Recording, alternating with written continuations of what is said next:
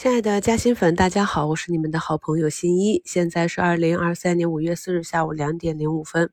目前呢，我们的市场是一个涨多跌少啊，两千七百家上涨，跌停呢仍有二十四家。北向资金呢是一个流出的状态。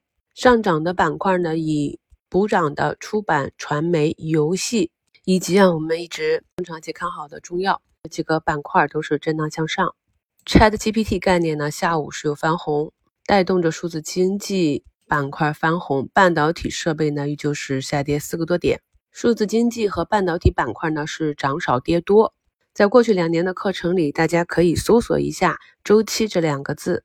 除了行业的周期，还有股价板块涨跌的周期。这个呢就像是开大车或者开大船，无论是上涨和下跌，它都是有一定的惯性。所以呢，当我们做完一波上升周期，板块和个股开始震荡整理，有要拐头的迹象的时候，那么向下的周期呢，高手可以去选择大跌日啊，低吸恐慌盘，快进快出。那这种胜率呢，往往是在刚刚由多转跌的时候，胜率会高一些，因为情绪还在。而当真正的很多龙头个股啊开始有两三根阴线出现，市场的亏钱效应逐步蔓延的时候。这种胜率就越来越低了，所以有一句老话就是“高手死在抄底的路上”。那对于大多数的朋友来讲，等待我们熟悉的标的跌下来，跌瓷实了，跌不动了，股价呢开始横盘震荡整理，我们这个时候再去关注起来，即便呢短期再有向下的坑，那么后期修复回来的概率也很大，可以保证我们本金的安全。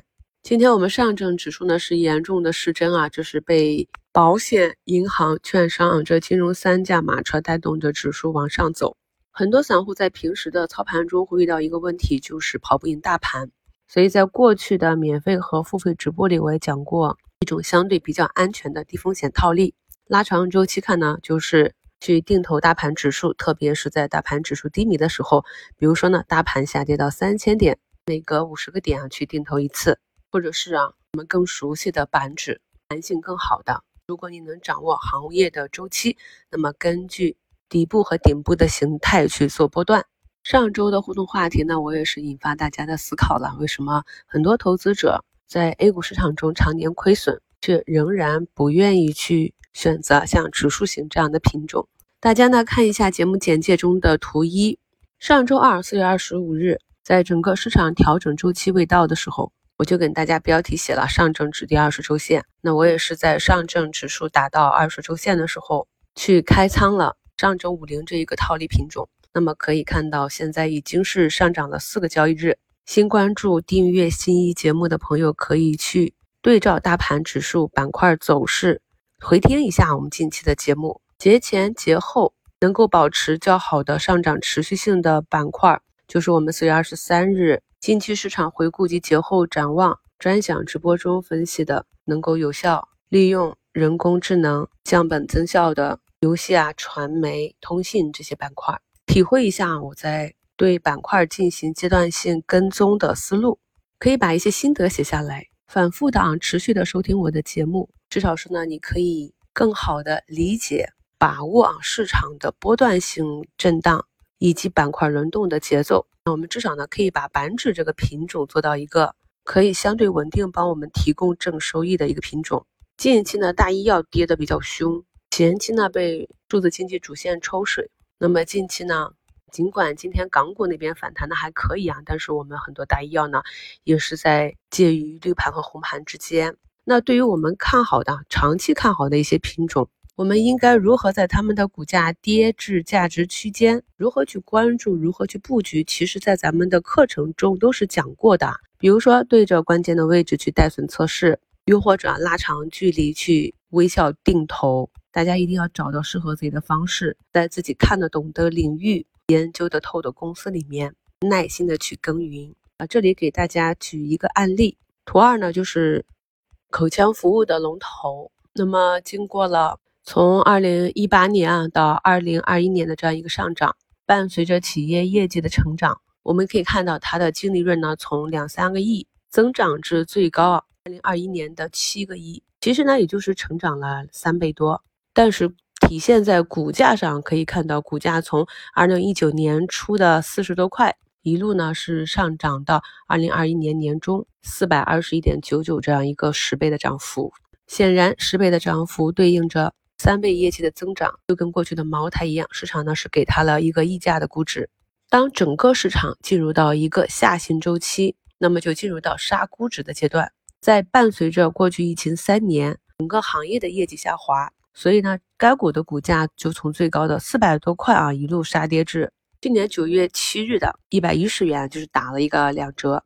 然后从去年九月一路反弹至今年一月份啊，那么最高的反弹幅度呢，也是达到了五六十个点，随即呢就开启了第二波的下跌。其实从趋势上，我们都可以看到，从底部起来上涨的幅度，还是整个股价的走势都已经慢慢的变弱。像这种股价走弱的趋势，市场呢又出现了其他的可以抽血的主线。在这个整个股价和板块的走势调整的阶段，我们就应该多看少动。可以看到图二，在整个股价的下跌主跌段，我是没有进行任何参与的。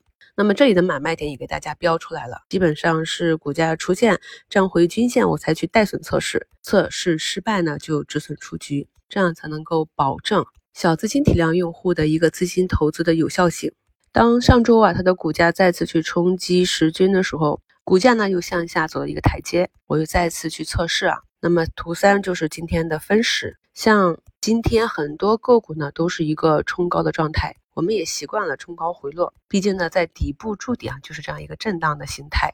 它跟已经走出趋势上攻，踩着三日线每日新高、每两日或每三日新高的趋势是不同的。所以这里就用到了我们去年五到六月份的高阶做差价的视频课程的技术内容。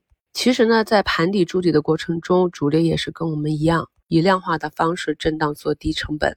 这个市场上股价的涨跌呢，始终是由大资金和持有大量筹码的持筹者所决定的。所以，尽管短期受到情绪和消息面的影响，很多个股短期的走势并不合理，超涨或者超跌。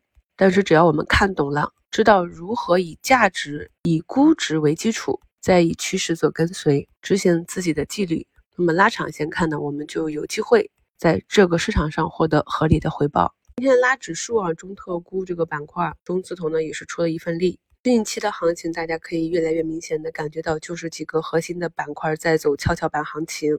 我们调整好对个股正确的、可实现的一个成长预期，剩下的呢就交给市场，按照纪律执行。感谢收听，我们明天早评见。